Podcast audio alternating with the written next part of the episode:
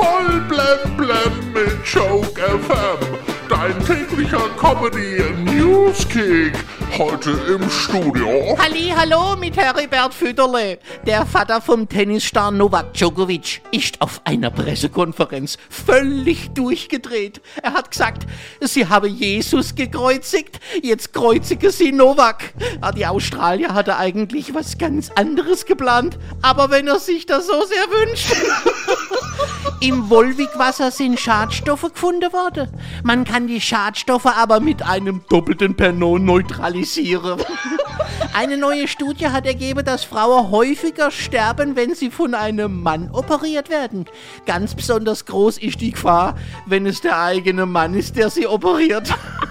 Die Tochter von CDU-Urgestein Wolfgang Bosbach geht zu Let's Dance. Ah, da können wir alle eigentlich nur froh sein, dass Angela Merkel keine Kinder hat. Rocksängerin Gianna Nannini hat ihre Kandidatur als Präsidentin von Italien angekündigt. Ja, sie will damit den italienischen Frauen eine Stimme geben. Und zwar eine ziemlich raue.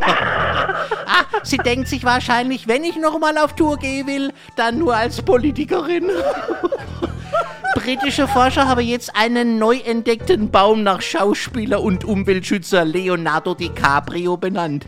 Das Besondere an dem Baum, das Holz ist so hart, darauf kann man sogar nach einem Schiffsunglück im eiskalten Wasser überleben.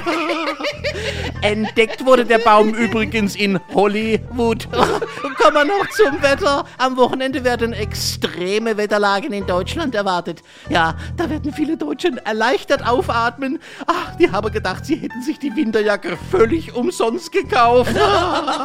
Auf jeden Fall. Voll blem blem auf Joke FM und auf joke-magazin.de.